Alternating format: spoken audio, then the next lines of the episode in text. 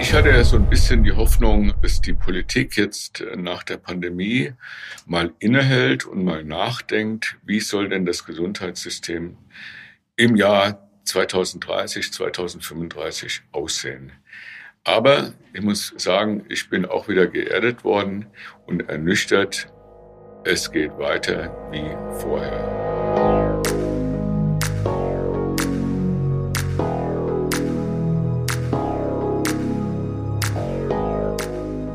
Bauernfeind Inside Healthcare. Der Podcast für die deutsche Gesundheitswirtschaft. Nach Übernahme des Managements der Kreiskliniken Reutlingen verantwortet er als Geschäftsführer der RKH-Kliniken einen Marktanteil von knapp 8% des Krankenhausmarktes in Baden-Württemberg. Er steht einem profitablen kommunalen Klinikverbund vor und lenkt den Blick immer wieder auf marktwirtschaftliche Zusammenhänge. Gleichzeitig sieht er die Gesundheitswirtschaft kritisch und plädiert für einen Paradigmenwechsel zu mehr Präventionsanreizen. Was ihn zum Innovator macht, welchen Anfeindungen er gelegentlich ausgesetzt ist und wie er die Zukunft des deutschen Gesundheitswesens sieht, darüber spreche ich heute mit Prof. Dr. Jörg Martin, Geschäftsführer der AKH-Kliniken in Ludwigsburg.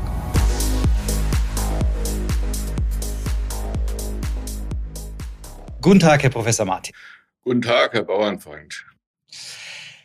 Herr Professor Martin, was beschäftigt Sie momentan am intensivsten oder am meisten? Ja, mich beschäftigen zwei Themen. Einmal neu die Ukraine, aber auch weiterhin Corona. Ukraine ist ja doch etwas nicht ganz überraschend gekommen, aber damit hätte doch keiner gerechnet, dass Herr Putin doch tatsächlich angreift. Aber es stellt uns doch vor neue Herausforderungen, die wir zum Teil schon abgearbeitet haben und zum Teil aber auch jetzt noch abarbeiten werden. Insbesondere die Energieversorgung. Hier haben wir das schon abgeprüft. Da sind wir sicher. Wir haben auch nochmal Diesel gekauft für die Notstromaggregate, so dass wir da einigermaßen safe sind. Aber es sind natürlich noch andere Dinge, wie Lieferketten werden sicherlich wieder abbrechen und es kann zu Versorgungsengpässen in verschiedenen Bereichen kommen. Das sind die ganzen Themen, die wir derzeit neben Corona und neben dem normalen Betrieb behandeln. Sie sind schon gleich voll im Krankenhausthema natürlich drin. Vielleicht lassen Sie mich trotzdem noch mal kurz auf die Nationen zurückkommen. Haben Sie denn von beiden Nationen Mitarbeiter im Haus beschäftigt? Ja, wir haben von beiden Nationen, also wir haben insgesamt 58 Nationen bei uns beschäftigt. Und da sind natürlich auch Mitarbeiter aus der Ukraine, aus Russland dabei. Und da muss man auch sagen, hier bei uns gibt es überhaupt keine Probleme. Wie gehen die mit dem Konflikt um? Es gibt ja auf der einen Seite natürlich die, die Ukrainer, die Verbindungen haben, die natürlich jetzt auch ein Stück weit unter Stress sind vielleicht. Zum anderen natürlich die, die russischen Mitarbeiter, die sich vielleicht ein Stück weit stigmatisiert fühlen. Kriegen Sie sowas in der Geschäftsleitung mit, ob es da Konflikte gibt? Also wenn es Konflikte gäbe, wäre es bei mir angekommen. Da bei mir nichts angekommen ist, gehe ich davon aus, dass es da keine Konflikte gibt. Nach den ersten Kriegstagen nimmt die Corona-Pandemie jetzt wieder etwas mehr Raum in der öffentlichen Wahrnehmung ein. Die Welle ebbt ja nicht ab, nimmt sogar wieder leicht an Fahrt auf, nimmt leicht zu. Bevor wir uns mit der Vergangenheit beschäftigen, auch einen Blick in die Zukunft wagen, wie ist die aktuelle Situation in den RKH-Kliniken momentan? Also in den RKH-Kliniken ist die Lage so, dass die Krankenhausaufnahmen halten sich in Grenzen, muss man tatsächlich sagen. Und wenn, dann schwerpunktmäßig Normalstationen, deutlich weniger Intensivstationen. Das große Thema ist derzeit die hohen Mitarbeiterausfälle. Wir haben ja bei diesen hohen Inzidenzen haben wir derzeit aktuell von unseren knapp 6.500 Mitarbeitern nur in der AKH ohne Reutlingen, da kommen nochmal knapp 3000 dazu, haben wir insgesamt so circa 300 Mitarbeiter ständig in Quarantäne.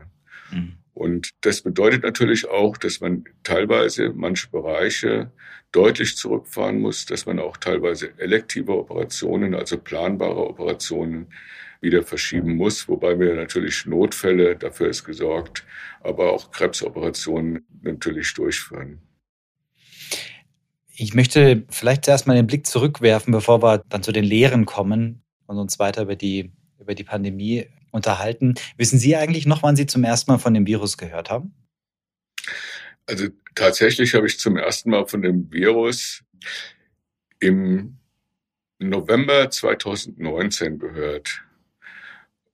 Ich hatte mich vorbereitet. Wir hatten einen Besuch aus China, eine Delegation, die auch, wir haben ein Partnerkrankenhaus in China und auch der Landkreis hat einen Partnerlandkreis in China und wir haben uns da zum Abendessen getroffen und da haben wir uns darüber ausgetauscht, dass da eben in Wuhan so ein Virus ausgebrochen wäre.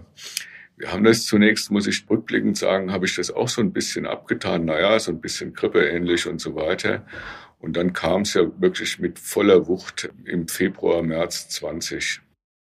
Wann war Ihnen denn bewusst, dass es, dass es solche Auswirkungen annehmen kann? Weil ich kann mich erinnern, es war der erste Fall in München bei Webasto. Aber irgendwann setzte sich dann so die, die Erkenntnis durch, hm, das kann eine Pandemie werden. Wann haben Sie da zum ersten Mal die Erkenntnis für sich gewonnen? Naja, das hat sich dann ja relativ schnell auch in Europa entwickelt. Wir haben dann auch noch die Bilder von Bergamo vor Augen, wo die Krankenhäuser plötzlich übergelaufen sind. Und das war natürlich eine völlig neue Situation für uns. Und auch die Erkrankung Covid war für uns völlig neu. Wir haben überhaupt keine Ahnung, keine Erfahrung gehabt damit. Wir mussten es erst im Laufe der Zeit lernen. Und erschwerend kam dann natürlich noch hinzu, dass die Lieferketten für Schutzkleidung komplett abgebrochen sind. Und das war eins der, der ganz großen Themen in der ersten Phase der Pandemie. Aber auch, wie gesagt, dass wir die Krankheit noch nicht kannten. Wir wussten auch nicht am Anfang, ganz am Anfang, dass die eine höhere Blutgrenze, also Thrombosehäufigkeit haben. Und das haben wir alles erst gelernt im Laufe dieser ersten Welle. Ja, die RKH-Kliniken, wir sind noch gar nicht genauer darauf eingegangen, kommen später nochmal zu Ihrem Klinikverbund sind aber natürlich ein, ja, auch ein leistungsstarkes Konstrukt. Wie sehr hat Ihnen das geholfen, so aufgestellt zu sein in so einem, so einem Verbund, in so einer Holding, wie Sie sind, also sowohl medizinisch wie auch logistisch? Naja, in der ersten Welle haben wir das tatsächlich so gemacht, dass wir die Kliniken in eine Region West und eine Region Ost eingeteilt haben mit den Leitkrankenhäusern Ludwigsburg und Bruchsal. Dort zunächst einmal die Corona-Patienten konzentriert in diesen beiden Krankenhäusern, um auch Erfahrungen zu sammeln. Und dann ist es natürlich so, wir haben natürlich einen riesen Apparat hinten dran, sowohl was Beschaffung betrifft, aber auch was EDV betrifft und die vielen anderen zentralen Bereiche, die uns da enorm unterstützt hat. Und wir haben von Anfang an einen holdingweiten Krisenstab gebildet, so dass wir die, die Leitplanken rechts und links klar herausgegeben haben. Aber wir konnten natürlich auch dadurch, dass wir ein Zentrallager haben, die Schutzkleidung und die notwendigen Materialien dorthin schicken, wo sie am dringendsten benötigt werden. Ja, trotzdem ist genau diese, diese Schutzkleidung und auch generell die Beschaffung hat ja zu einigen Blüten geführt, nicht nur politisch in der Maskenaffäre, sondern auch in den Beschaffungspreisen. Wissen Sie, wie teuer die teuerste FFP2-Maske war, die Sie eingekauft haben? Also wenn ich mich recht erinnere, irgendwo zwischen einem Euro 60 und einem Euro 80. Also wenn man sich das heute vorstellt, und da haben sie ja nicht nur zwei gekauft, da haben sie ja schon in größerer Stückzahl gekauft. Ja, haben sich die Preise da auf dem, auf dem Vorpandemie-Niveau schon wieder eingependelt eigentlich? Oder? Ja, schon muss man sagen, wir sind wieder einigermaßen dort angekommen. Nicht ganz so, aber doch einigermaßen. Also es sind jetzt nicht mehr diese Mondpreise. Hm. Und sie haben natürlich auch, und da haben wir aber von Anfang an drauf geachtet, teilweise auch schlechte Qualität angeboten bekommen. Dann gab es Angebote mit Vorkasse. Das haben wir natürlich nicht gemacht, wo man dann nicht wusste, kommt die Ware, kommt sie nicht. Aber was ich dann eine sehr schöne Geste fand, aus China, von unserem Partnerkrankenhaus, haben wir mehrere Kartons bekommen an Masken, die dann nicht an die Klinik adressiert waren, sondern die an Einzelpersonen adressiert waren. Das war, empfanden wir als sehr, sehr schöne Gäste unseres chinesischen Partnerkrankenhauses. Wenn wir mal kritisch auf die Politik schauen, dann fallen mir Begriffe wie Maskenaffäre oder Osterruhe ein. Ich denke an die langen Ministerpräsidentenkonferenzen. Haben Sie das Gefühl, dass sich Ihre Mitarbeiterinnen und Mitarbeiter manchmal von der Politik im Stich gelassen gefühlt haben? Also wenn man das mal so retrospektiv versucht aufzuarbeiten. In der ersten Welle hat die Politik hervorragend reagiert. Sie haben wirklich das getan, was zu tun war, haben sofort wirklich Milliardenpakete auf den Weg geschickt, um zu unterstützen. Dann hat sich das Ganze etwas eingespielt. Man hat gedacht nach der ersten Welle, na, das ist jetzt endlich vorbei. Dann kam die zweite Welle. Dann kam die dritte Welle. Zwischendrin war noch Wahlkampf. Man hat dann irgendwie vergessen, dass das Virus sich nicht nach dem Wahlkampf richtet. Da sind überhaupt keine Entscheidungen gefallen. Also das war teilweise sehr mühsam und auch die aktuelle Entscheidung, die klar gegen den Expertenrat getroffen wurde, jetzt quasi alles aufzuheben und den Ländern den Instrumentenkasten so zu beschneiden, dass sie quasi nur noch Hotspots bestimmen können, um da entsprechende Maßnahmen durchzusetzen, ist für mich alles derzeit nicht nachvollziehbar, muss ich sagen. Dann das andere Thema, und das ist ein Riesenthema, unsere Mitarbeiter, insbesondere die Pflege, aber auch die Ärzte, haben jetzt zwei Jahre, zwei Jahre Krisenmodus hinter sich, zwei Jahre Pandemie hinter sich. Die haben das alle super gemacht und ganz toll und aufopferungsvoll gemacht, aber die sind jetzt müde und leer. Und wir haben schon den ein oder anderen Mitarbeiter aus der Pflege, die gesagt haben, nee, aus diesem Beruf verabschiede ich mich ganz. Das halte ich nicht mehr aus. Und es bringt uns auch nicht weiter, dass man eine Corona-Prämie nach der anderen ausschüttet, wo sich dann immer welche benachteiligt fühlen, sondern da müssen einfach die Sozialpartner sich zusammenraufen und sagen, was ist uns Pflege wert? Aber auch die Gesellschaft muss natürlich da im Konsens sein. Wenn sie sagen, die Pflege wird teurer, dann muss man auch gleichzeitig sagen, die Krankenkassenbeiträge werden halt auch teurer, weil irgendwoher muss es bezahlt werden. Wie zufrieden waren Sie denn mit Ihrer Landesregierung?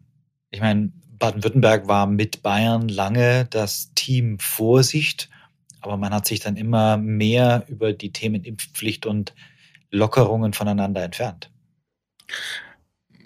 Naja, also sag mal so, Herr Kretschmann und Herr Söder verstehen sich ja hervorragend, muss man sagen, obwohl sie andere politische Lager sind, aber da verschwimmen die Grenzen. Ich muss sagen, insgesamt war ich mit der Landesregierung sehr zufrieden. Das war immer eine sehr vertrauensvolle, enge Zusammenarbeit. Man konnte viele Dinge auf dem kleinen Dienstweg lösen und Natürlich kann man kritisieren, dass man eine Corona-Verordnung nach der anderen erlässt. Aber das war bei uns im Krisenstab letztendlich nicht anders. Wir haben Entscheidungen getroffen, die wir drei Tage wieder neu treffen mussten, weil sich die Lage oder die Erkenntnisse geändert haben. Also da muss man sagen, insgesamt war, sind wir mit der Landesregierung, mit dem Sozialministerium sehr zufrieden. Insbesondere hat man ja dann aufgegriffen, Ende 21, oder sogar noch etwas früher, dass wir in Baden-Württemberg dieses Cluster-System eingeführt haben. Und das hat uns gerade in der vierten Welle mit der hohen Intensivbelastung sehr geholfen. Das heißt, die vier Universitätsklinikstandorte in Baden-Württemberg, Heidelberg, Ulm, Tübingen und Freiburg waren ein Cluster. Dann gab es noch das Cluster Ludwigsburg-Stuttgart und das Cluster Karlsruhe. Und diesen Clustern, diesen Leitkrankenhäusern wurden Kliniken zugeordnet. Und man hatte über das äh, Resource Board in Baden-Württemberg und über das DIBI-Register konnte man immer sehen, welche Intensivstation ist wie ausgelastet. Und dann wurde entweder innerhalb des Clusters verlegt in ein Krankenhaus, was noch Kapazitäten frei hatte, oder über die Clustergrenzen hinaus. Sodass die Intensivstationen selbst in der allerhöchsten Phase der vierten Welle wo wir knapp 700 Covid-Patienten in Baden-Württemberg auf Intensivstationen hatten, war nie eine Überlastung da. Ja, das ist natürlich immer ein Stück weit Wasser auf die Mühlen der, der Corona-Kritiker, die dann natürlich sagen, es war ja nie überlastet. Würden Sie sagen, oder hätten Sie wesentliche Dinge anders gemacht? Also es war ja eine Zeit lang auch das Thema Zero Covid im Raum gestanden. Auch wenn Sie es jetzt nicht in der Politik sind, es nicht entscheiden müssen. Das ist sicherlich eine schwer, sehr schwere Abwägungsweg, aber hätten Sie was wesentlich anderes gemacht? Naja, es war gerade in der vierten Welle, muss man sagen. Das war ja direkt nach der Bundestagswahl, in dem Übergang der Regierung. Da war ein, ein Vakuum, ein komplettes Entscheidungsvakuum da. Und da hätte man viel früher wieder reagieren müssen mit Lockdown und so weiter, weil die vierte Welle war ja schon mit der Delta-Variante, die hat natürlich schon viele, viele Intensivpatienten hervorgebracht. Und da hätte man sicherlich einiges anders und einiges schneller machen müssen, aus meiner Sicht. Und dieses Zero Covid, das ist in einem Staat mitten in Europa nahezu nicht durchsetzbar. Und äh, auch jedes Mal, wenn man gehört hat, jetzt kommt Omikron, machen wir die Grenzen nach Südafrika zu, der ist schon da, sobald man das hört. Ja, also insofern braucht man keine Grenzen mehr zumachen. Und das Gleiche war ja mit der Delta-Variante England zumachen. Das kann man alles, oder Indien war das, das kann man alles vergessen. Der ist schon da. Das ist, das ist halt das Wesen einer Pandemie. Hm. Jetzt gab es vor ein paar Wochen die Situation in, in der Münchenklinik, dass ein Covid-Patient entlassen wurde, der drei Monate dort behandelt wurde, inklusive ECMO, und danach Covid immer noch geleugnet hat. Das stelle ich mir für die Pflegenden und die Ärztinnen und Ärzte extrem schwierig vor, wenn man sich dort für seinen Patienten eingesetzt hat. Ich will gar nicht zu so sehr in diesen negativen verbleiben, aber trotzdem, was war Ihr persönliches Downlight in dieser Pandemie, äh, in Ihrem Alltag? Aber auch, wo haben Sie trotz der wiederkehrenden Wellen vielleicht auch Hoffnung gehabt oder wo gab es positive Erlebnisse? Also ich sage mal so, den Fall, den Sie gerade eben geschildert haben, da muss man einfach sagen, man muss sich damit abfinden, es gibt einfach dumme Menschen. Ja? Und, aber auch dumme Menschen behandeln wir in Krankenhäusern. Insofern, wir machen da überhaupt keinen Unterschied.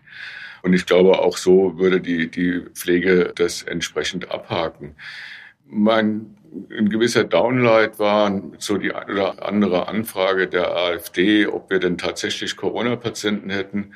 Und dann ist mal im Sommer 21, da waren tatsächlich die Intensivstationen, also die zusätzlichen Kapazitäten, die wir aufgebaut haben, waren tatsächlich leer und da ist so ein Handyfilm gemacht worden.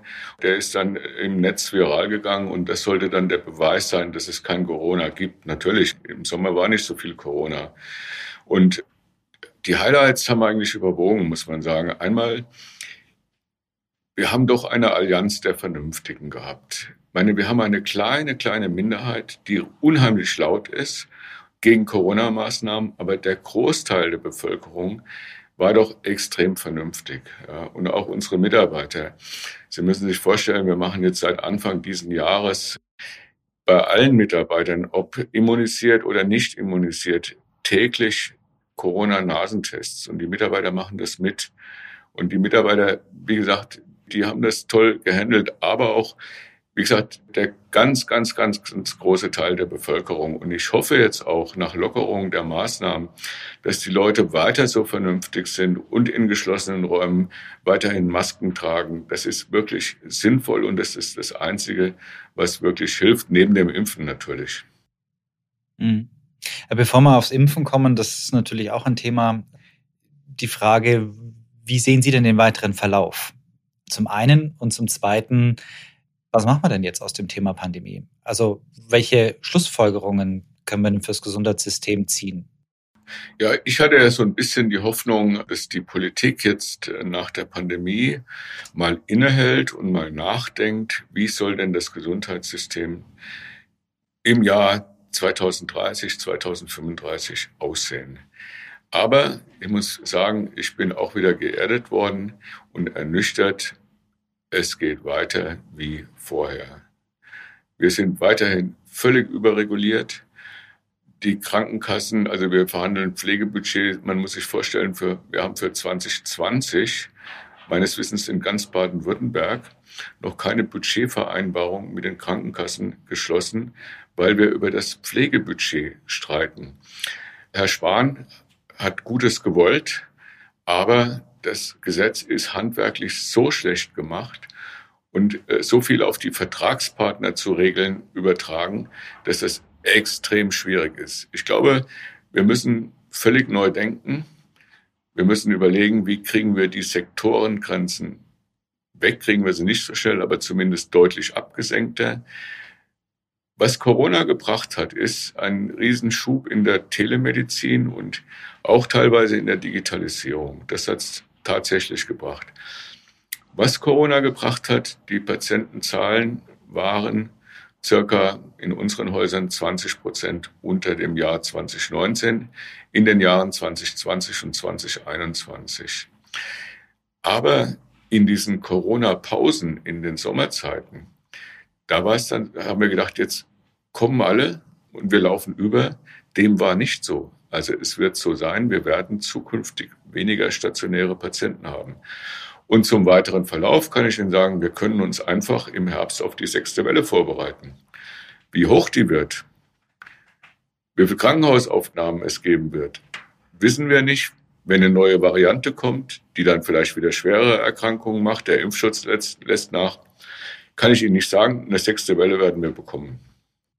Ja, aber dann sind wir doch gleich beim Thema Impfen, weil das natürlich die Frage ist, ob, ob, Impfen diese sechste Welle vermeiden oder verhindern lässt. Sie haben sich relativ früh für das Impfen eingesetzt, auch, auch öffentlich, haben äh, Sie waren selber Impfarzt, haben sich äh, sehr früh auch öffentlich impfen lassen. Und ich kann mich erinnern an einen Facebook-Post der RKH-Kliniken, wo Sie auch nochmal zum Impfen aufgerufen haben. Und der durchaus sehr, ich sag mal, sehr kritisch dann auch kommentiert wurde. Also wie man halt auf Facebook auch kritisch kommentiert, teilweise unter der Gürtellinie. Ist Ihnen das nahegegangen? Nein. So positiv wirken zu können und zu wollen und dann eigentlich so angegangen zu werden? Also sagen, sagen wir mal so, wenn Sie sich in den sozialen Medien heute bewegen, ja, wird es immer so sein, und die Hemmschwellen sind ja immer niedriger, äh, gewisse Dinge mit üblen Kommentaren zu versehen. Insofern auch hier wiederum denke eine kleine Minderheit, die sich äußert und eine große Mehrheit, die sagt, das ist okay. Und das habe ich auch in vielen Gesprächen mitbekommen, dass, dass die gesagt haben, ist okay. Das Thema Impfpflicht, wir haben jetzt die einrichtungsbezogene Impfpflicht. Ähm, wir in den RKH-Kliniken und auch in Reutlingen kann man sagen, haben jetzt eine Impfquote von 95 Prozent erreicht. Das ist recht ordentlich. Natürlich gibt es ein paar, die sich nicht impfen lassen paar von den Mitarbeitern haben aber jetzt Corona gehabt, so dass sie zunächst einmal immunisiert gelten für drei Monate. Aber auch hier wiederum handwerklich einfach vom Gesetzgeber schlecht gemacht, ja, weil wir müssen das jetzt abgeben. Da wurde eine, so ein Portal, so ein elektronisches Portal eröffnet, so schwierig zugänglich, dass wir das jetzt per Post ans Gesundheitsamt schicken. Und wenn Sie jetzt immerhin nicht per Fax. Ja, und wenn Sie jetzt sagen, eine allgemeine Impfpflicht, ja, ich bin für eine allgemeine Impfpflicht, aber, aber, jetzt kommt das Aber, dann muss man die Voraussetzungen für ein nationales Impfregister schaffen und das nicht den Krankenkassen aufbürden oder sonst jemand, sondern da muss ein nationales Impfregister her, anders wird das nicht funktionieren. Mhm. Das ist, glaube ich, der Antrag, den, also das, ja, die, die Klausel, die der CDU-Antrag beinhaltet, dass man über ein zentrales Impfregister sozusagen auch Kontrolle hat. Ja. Genau, anders wird es nicht funktionieren und das sehen wir hier. Wir haben mit einem riesigen Aufwand praktisch die Mitarbeiter identifiziert, die keinen Immunschutz haben, die nicht geimpft sind. Die haben wir auch mehrfach angeschrieben, haben wir nochmal Veranstaltungen gemacht. Das hat teilweise auch was gebracht.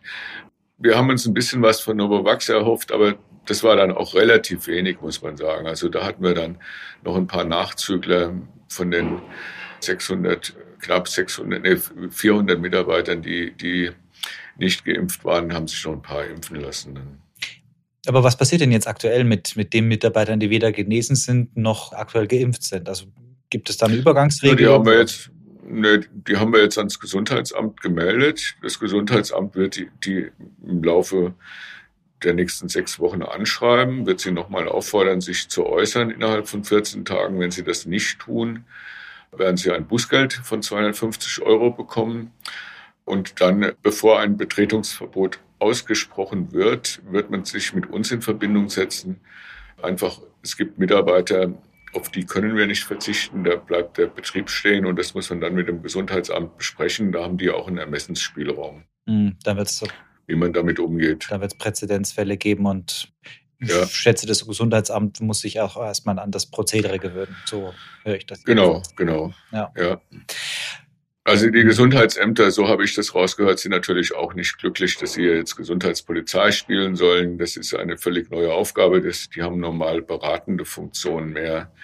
als diese Aufgaben, sind sie ja auch nicht glücklich drüber. Aber auch hier muss ich einfach sagen, das Gesetz ist handwerklich halt nicht gut gemacht. Das ist ein schnelles Gesetz und klar, der Herr Spahn hat halt jeden Monat ein Gesetz rausgebracht. Ja, da ist das ein oder andere vielleicht handwerkschaftlich nicht so gut. Mhm. Jetzt haben Sie vorher schon Auswirkungen auf, die, auf das Gesundheitswesen skizziert. Wenn man zu den RKH-Kliniken kommt, Sie haben eine relativ klare Medizinstrategie, klare Strukturen, teilweise in der Vergangenheit Häuser geschlossen, kleinere Häuser gestärkt. Welche Trends sehen Sie, beziehungsweise welche Auswirkungen werden solche Strukturänderungen auf das Krankenhauswesen haben, auf die Krankenhauslandschaft? Also ich glaube, das Gesundheitswesen 2030 wird nicht mehr das sein, was wir derzeit haben. Was wir gemacht haben, ist vollkommen richtig. Wir haben praktisch und da sind wir privilegiert, weil wir Krankenhäuser über jetzt inzwischen vier Landkreise hinweg betreiben und drei davon sind benachbarte Landkreise, so dass wir da Schwerpunkte gebildet haben. Und auch für die kleineren Häuser, beispielsweise Bietigheim, 400 Bettenhaus, da haben wir jetzt den Schwerpunkt bariatrische Chirurgie aufgebaut. Und das funktioniert recht gut, aber das haben wir nur einmal in der Holding. Wir haben das versucht so zu sortieren, dass praktisch die, die Grundversorgung an allen Häusern gewährleistet ist und gewisse Leuchttürme aufgebaut werden. Was jetzt kommt, ist eine zunehmende Ambulantisierung. Das heißt, darauf müssen wir uns einstellen, gemeinsam mit den niedergelassenen Kollegen hier Konzepte zu erarbeiten wie wir das gemeinsam voranbringen. Aber es kommen natürlich noch ganz andere Dinge hinzu. Künstliche Intelligenz wird in die Medizin Einzug halten. Der Arzt wird eine vollkommen neue Rolle spielen, ja, in vielen Bereichen. Er wird irgendwo sehr viel Wissen bekommen, das er dann interpretieren muss und das er dann an den Patienten weiter transportieren muss. Die Prävention wird eine zunehmende Rolle spielen. Derzeit ist Prävention ja für Klinikbetreiber geschäftsschädigend. Warum? Wir verdienen nur mit Krankengeld. Aber ich glaube, das muss sich ändern. Diese Anreizsysteme müssen da vollkommen anders werden. Aber auch personalisierte Medizin, wenn Sie sich überlegen, welche Riesensprünge die, die Gentechnik, die Genanalyse in den letzten zehn Jahren gemacht hat. Das sind ja Quantensprünge, die da stattgefunden haben. Und das wird die Medizin grundlegend, grundlegend ändern. Und ja, Sie haben das Thema Prävention schon, schon angesprochen. Man sieht ja, Gesunde wollen immer fitter werden. Da könnte man eigentlich sagen, es ist ideal, um Zusatzangebote anzubieten. Aber natürlich ist die Frage, inwieweit man das systemisch verankern kann. Jetzt wird ja über die DRGs oder die Reform der DRGs neu verhandelt oder das, die eine Reform auch überlegt. Äh, haben Sie Hoffnung, dass sich es grundsätzlich ändern wird? Also ich sage mal so, es steht ja zumindest im Koalitionsvertrag, ja, dass sich da etwas ändern soll. Und das steht da so ein bisschen verklausuliert mit den sogenannten Regionalbudgets, die aufgebaut werden sollen.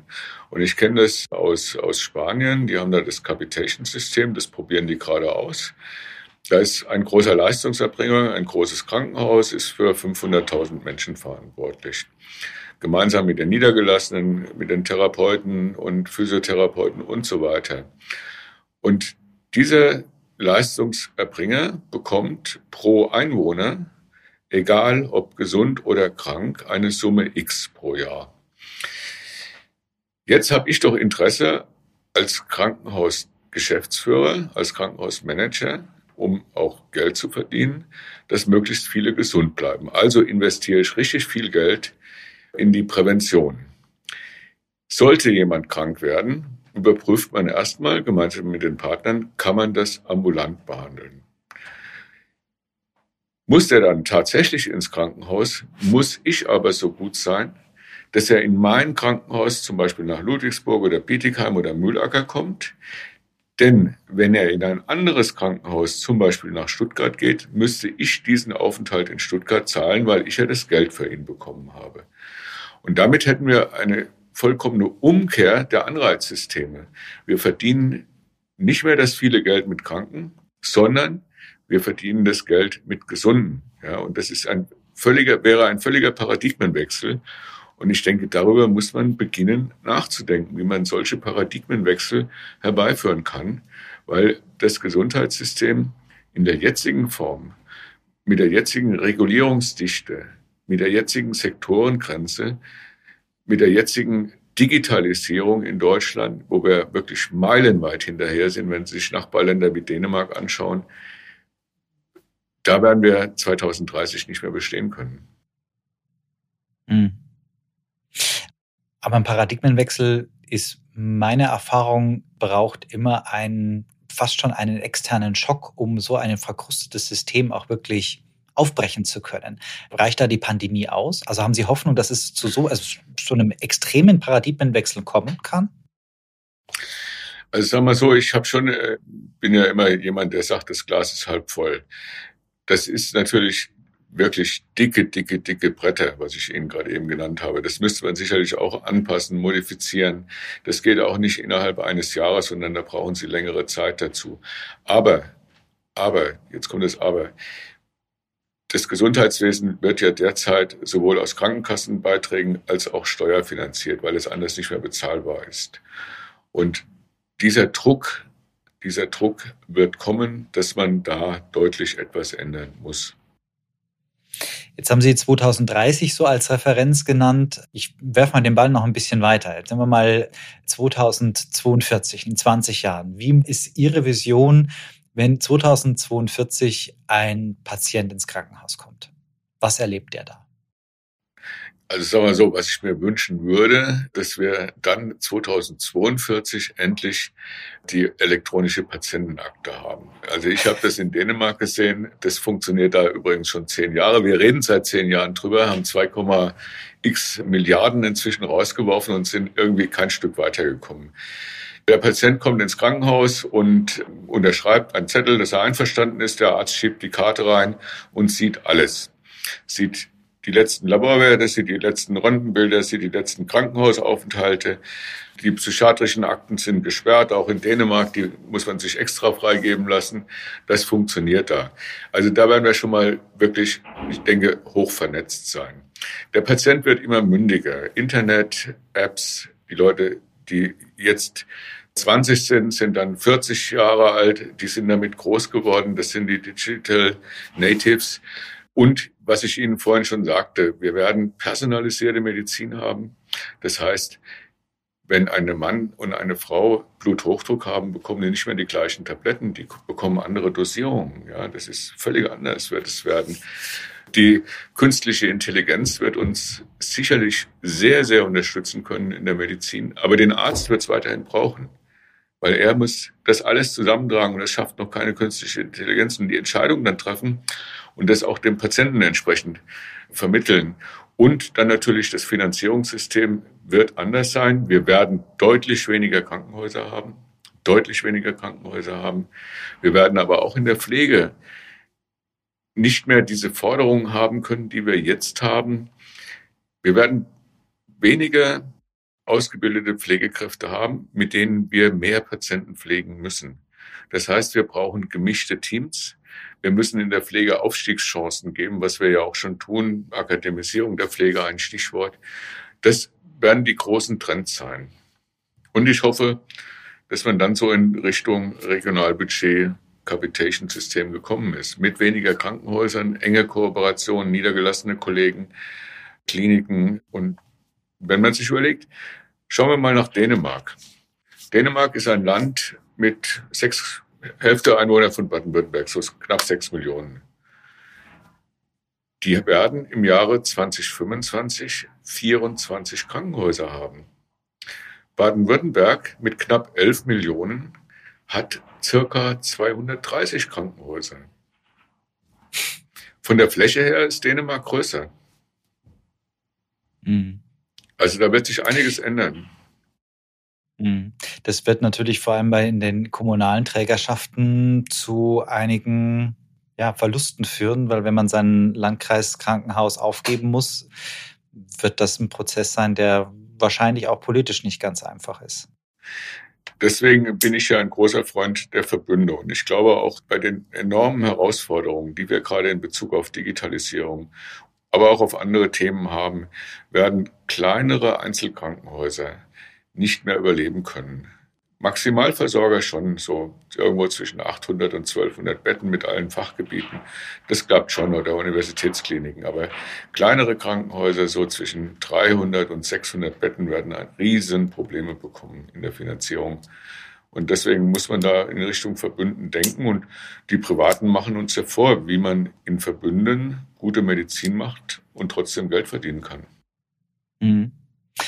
Jetzt wäre das eigentlich genau der richtige Zeitpunkt, auch um genau da einzusteigen. Aber wir haben noch überhaupt nicht über die RKH-Kliniken gesprochen. Ich schaue aber gerade mal auf die Zeit. Wir sind eigentlich schon fast rum.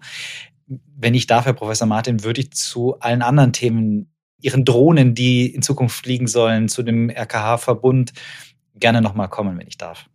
Sehr gerne, Herr Bauernfeind.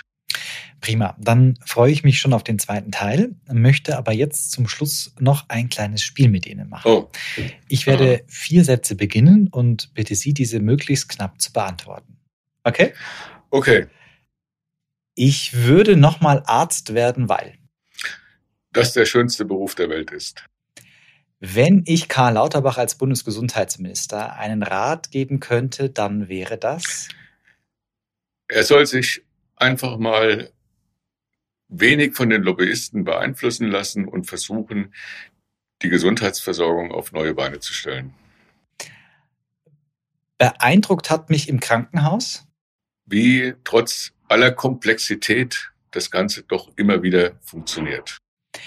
Und äh, wenn Sie mit zwei weiteren Menschen aus der Gesundheitswirtschaft, ich habe es jetzt mal bewusst breiter formuliert, ins Dschungelcamp einziehen könnten oder vielleicht muss man sagen müssten, dann würde ich sehr gerne mit Herrn Lauterbach ins Dschungelcamp einziehen und Herrn Lucher. Das wären sicherlich spannende Gesprächspartner. Und mir würde okay, nie langweilig dann, werden. dann erstmal vielen herzlichen Dank für Ihre Zeit, Herr Professor Martin. Ich freue mich auf die Fortsetzung des Gesprächs. Vielen Dank, Herr Bauernfreund. Vielen Dank fürs Zuhören. Hat es Ihnen gefallen? Falls ja, empfehlen Sie den Podcast gerne weiter. Ich freue mich auf Ihr Feedback und Ihre Anregungen unter podcast.bauernfeindconsult.de. Um keine neuen Folgen zu verpassen, am besten den Podcast jetzt gleich abonnieren. Bis zum nächsten Mal und bleiben Sie gesund. Bauernfeind Inside Healthcare ist eine Produktion der MGP Studios Friedberg und verfügbar auf allen gängigen Podcast-Plattformen.